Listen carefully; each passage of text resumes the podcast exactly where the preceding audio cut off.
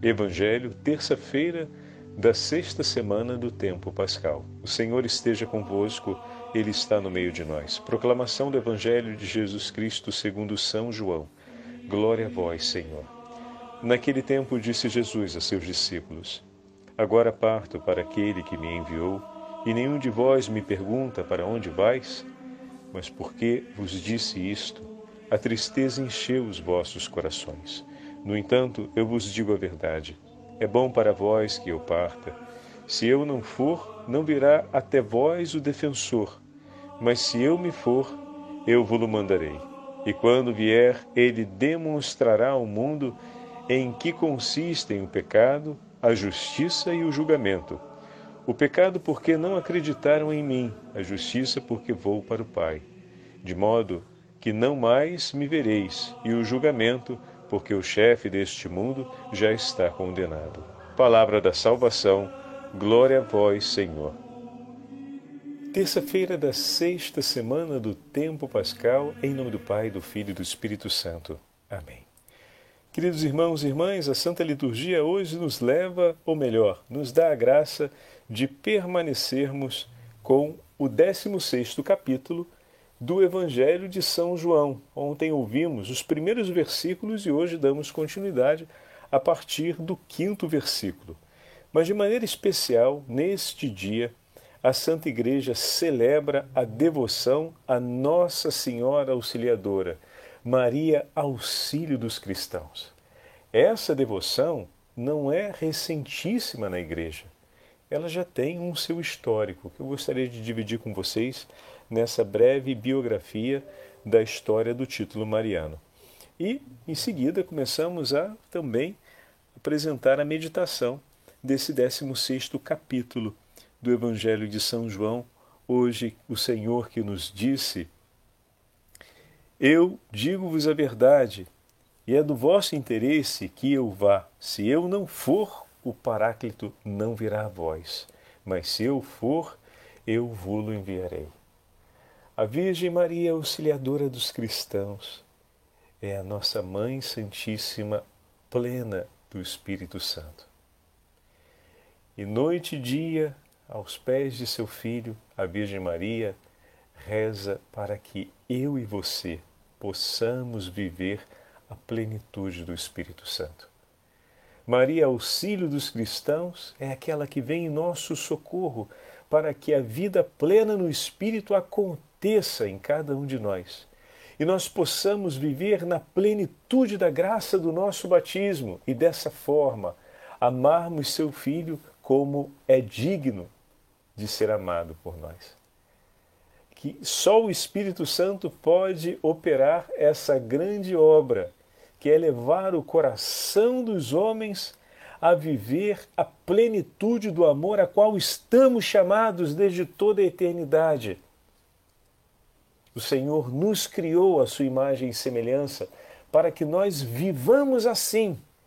E será pela intercessão daquela que é o auxílio dos cristãos e pela plenitude do Espírito Santo que nós viveremos o nosso batismo, que nós viveremos a imagem e semelhança do Senhor, ou seja, na plenitude da dignidade que para nós foi reservada por Deus desde toda a eternidade. Estamos chamados a uma dignidade de vida e precisamos viver à luz dessa dignidade. E isso não se dará sem o auxílio daquela que é o socorro dos cristãos, sem o auxílio de Nossa Senhora. E essa dignidade será vivida na plenitude do Espírito Santo. Bom, a devoção a Nossa Senhora Auxiliadora tem seu começo em datas muito remotas.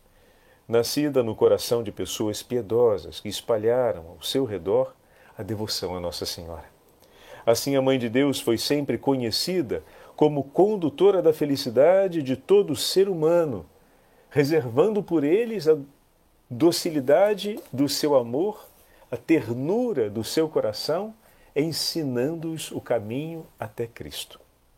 Assim, a Mãe de Deus foi sempre conhecida pelos cristãos. E Maria sempre esteve junto ao povo de Deus, sobretudo dos mais simples e abandonados, que não sofrem as complicações que contornam e desfazem muitas vezes a vida humana, mas que é levada não apenas pelas emoções, mas pelos desencontros da vida a encontrar inúmeras situações difíceis e de grande penúria, na qual a Santa Mãe de Deus, por eles, do ponto de vista material e moral, é sempre socorro e auxílio para que cheguem até Deus. Em 1476, o Papa Sisto IV deu o nome de Nossa Senhora do Bom Auxílio a uma imagem do século XIV e XV, que havia sido colocada em uma capelinha onde ele se refugiou, surpreendido durante o caminho com um perigoso temporal. A imagem tem um aspecto muito sereno e o símbolo do auxílio é representado pela meiguice do menino segurando o manto de sua mãe. Com o correr dos anos, entre 1612 e 1620, a devoção mariana cresceu graças à ação evangelizadora dos sacerdotes barnabitas. Em torno de uma pequena pintura de autoria de Scipione Pulsone, representando aspectos de doçura, de abandono confiante, de segurança entre o menino e sua santa mãe. A imagem ficou então conhecida como a mãe da divina providência. Esta imagem tornou-se como que meta para as peregrinações de muitos devotos e também para muitos papas, e até mesmo para são João Paulo II, que com muita reverência, por mais de uma vez, a honrou. Devido ao movimento cristão em busca dos favores e bênçãos de Nossa Senhora e de seu filho, em 1837, o Papa Gregório XVI deu-lhe o nome solene de auxiliadora dos cristãos. O Papa Pio IX, há pouco tempo, pouco tempo após a sua eleição, também se inscreveu no movimento e, diante desta bela imagem, ele celebrou a missa de agradecimento pela sua volta do exílio de Gaeta e, mais uma vez, reverenciou a auxiliadora dos cristãos, colocando-se ele por primeiro como cristão, como cristão sob o cuidado da Beatíssima Virgem Maria. Mais tarde também foi criada a Pia União de Maria Auxiliadora, com raízes em um bonito quadro alemão de Nossa Senhora. E chega, enfim, o ano de 1815. Nasce aquele que será o grande admirador e propulsor da devoção a Santa Mãe de Deus como Maria Auxiliadora. O Santo dos Jovens, São João Bosco. Nesse ano era também celebrado o Congresso de Viena, e foi a época em que, com a queda do Império Napoleônico, começa a reestruturação europeia com o restabelecimento dos reinos nacionais e das suas monar monarquias dinásticas. Em 1817, o Papa Pio VII benzeu uma imagem, ou seja, uma pintura de Santa Maria e conferiu-lhe o título de Maria Auxilium Christianorum, confirmando o título de seu predecessor, Maria Auxílio dos Cristãos. Os, os anos foram se sucedendo e o rei Carlo Alberto foi a cabeça do movimento em prol da unificação da Itália e, ao mesmo tempo, os atritos entre igreja e Estado deram lugar a uma forte sensibilização política, com atitudes muito difíceis de intemperança entre as partes. E como não podia deixar de ser, Dom Bosco, defensor insigne da Igreja de Cristo, ficou sendo alvo de muitos ataques e de informações. Pio IX, então Papa, manifestou-se logo a favor de uma devoção pessoal por Nossa Senhora Auxiliadora E quando este sofrido pontífice esteve no exílio, o nosso santo, Dom Bosco, lhe enviou 35 francos, recolhidos entre seus jovens do oratório, como um ato de comunhão com o Papa em seu exílio. Que bonito, hein? O Papa ficou profundamente comovido com esse gesto de Dom Bosco e seus jovens e conservou uma grande lembrança desse gesto de afeto de Dom Bosco e de sua generosidade com os rapazes durante o seu momento de exílio. E continuam muitas lutas e desencontros nesse período e rivalidades entre a Igreja e Estado. Mas, no dia 24 de maio, em Roma, o Papa Pio IX preside uma grandiosa celebração em honra a Nossa Senhora Auxiliadora na igreja de Santa Maria Maior, na Basílica. E em 1862 houve uma grandiosa organização especificamente para obter da auxiliadora a proteção para o Papa diante das perseguições políticas que se inflamavam contra o pontífice. Dom Bosco ensinou os membros da família salesiana a amarem Nossa Senhora, invocando-a com o título de auxiliadora.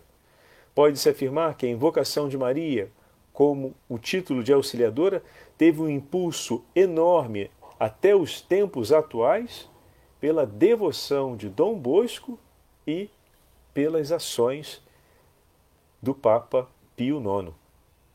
Ficou tão conhecido o amor de Dom Bosco pela Virgem Auxiliadora a ponto dela ser conhecida também como a Virgem de Dom Bosco ou a Virgem dos Salesianos. E escreveu o santo no dia de sua festa. A festa de Maria Auxiliadora deve ser o prelúdio da festa eterna que deveremos celebrar todos juntos um dia no paraíso. Ó oh, Mãe, auxílio nosso, ó oh, Mãe, auxílio dos cristãos, segurança nossa, nossa rainha. Que lindo, meus irmãos! Como é bonito ouvir essas palavras e poder celebrar, conhecer um pouquinho mais, né, ao longo dos séculos, Nossa Senhora como auxílio dos cristãos. Vejam, no momento precedente, poderíamos dizer assim, já no, entre o 14 século e o 16 século, ela está muito ligada às necessidades imediatas do povo de Deus. Mas agora, do 1800 para cá, e especialmente na, eh, começando por, Dom Bosco e depois chegando, né, cronologicamente, Dom Bosco vem antes do Papa, ou vem contemporâneo ao Papa Pio IX, né? Como nós ouvimos aqui, o encontro das, das, das duas realidades, a de Dom Bosco e a realidade do Papa Pio IX o título foi invocado e ganhou grande força no cuidado e na defesa da Igreja e do Pontífice. Então, Maria, auxílio dos cristãos, começa numa antiga tradição como invocação de todo o povo cristão.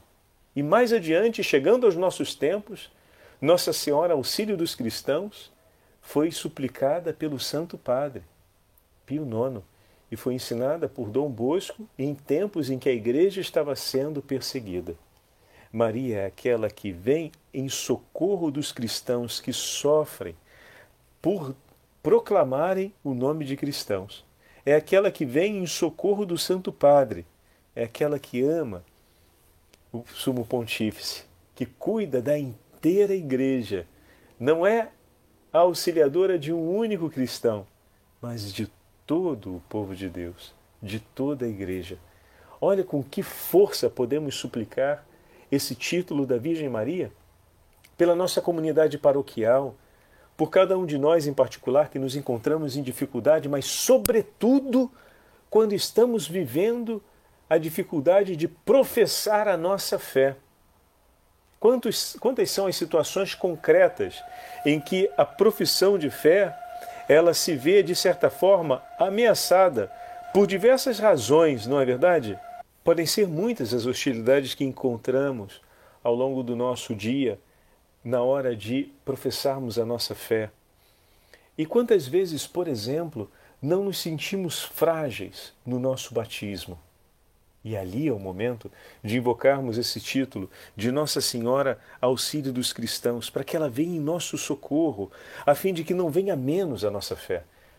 Vamos ouvir o que que o agora São Charles de Foucault, eu quase falei Beato Charles de Foucault, o Santo Padre o canonizou agora recentemente nesse último grupo de canonizados. São Charles de Foucault escreve da seguinte forma: Quando vemos que a graça de Deus nos sustenta um pouco menos, que diminuiu em nós, que quase nos abandona, guardemo-nos para não desanimarmos. Esta diminuição e este, por assim dizer, afrouxamento são na mesma uma graça para nós. A que nos é mais útil para este momento. Em que sentido?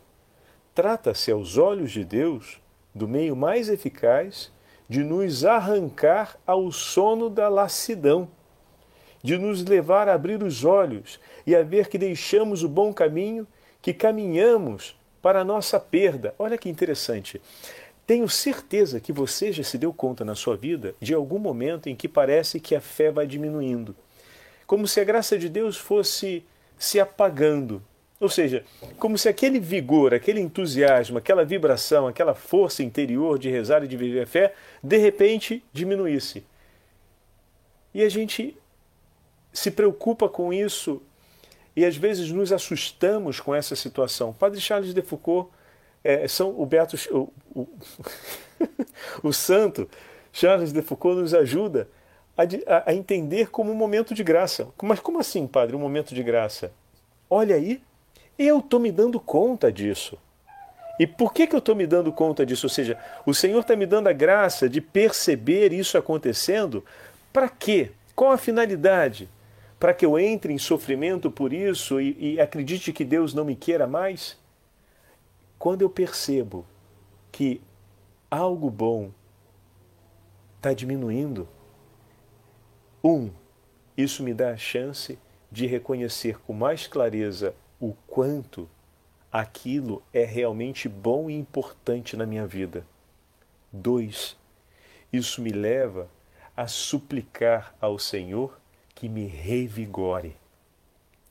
E não é o pré-anúncio ou prelúdio, como ele falou, do nosso desânimo. Se isso acontece, pronto, aí que a gente desanima de vez, né?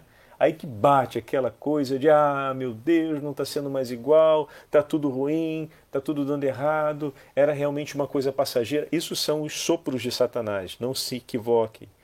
Aquela ideia de que isso é tudo passageiro, viu? Era bobagem, é assim mesmo. Às vezes você se empolga na fé, depois isso passa, é tudo empolgação, é tudo coisa da sua cabeça. Essas vozes a gente já sabe de quem é. Quem é aquele que vem suscitar essas vozes de contradição, e essas vozes de dúvida no nosso coração. Como bem vemos, Deus sempre fala de maneira certa. E a verdade vem sempre para nos libertar das dúvidas. Quando o nosso coração se confronta com uma realidade como essa, que é uma realidade de passagem, onde eu percebo que de uma condição começo a enveredar em uma outra condição, o Senhor permite essas coisas como com efeito de graça para nós. E como assim efeito de graça? Do jeito que a gente está explicando. A partir do momento que nos faz ter mais clareza do valor de tudo aquilo que tínhamos, e tem um ditado popular que fala disso, hein, pessoal? A gente não pode esquecer, né? Qual o ditado popular? a gente só dá valor às coisas quando perde. Aí, não é? Não tem isso ditado popular? Ah, tem, a gente só dá valor depois que perde. Depois que perde é que a gente passa a dar valor. Muito bem, já tem até um ditado popular que induz isso, essa percepção. Mas aqui a gente não está no extremo do ditado popular, né?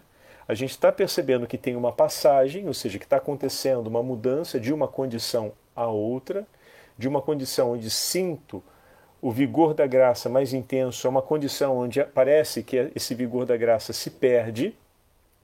E o Senhor, se Ele permite isso, é para que a gente possa reconhecer o valor que a graça tem e que o vigor da graça tem na nossa vida e possamos então suplicar com mais ardor, não com desânimo, com mais ardor, ardor, Senhor, reinflama o nosso coração com o fogo do teu espírito. Essa é a súplica.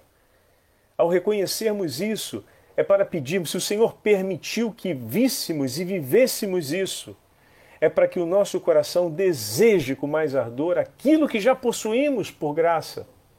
E Deus pode nos conceder. Vem aqui a importância da intercessão da Virgem Maria, pois ela pode, junto do, de Deus, suplicar por nós o vigor da graça, a plenitude do Espírito Santo. E olha que interessante.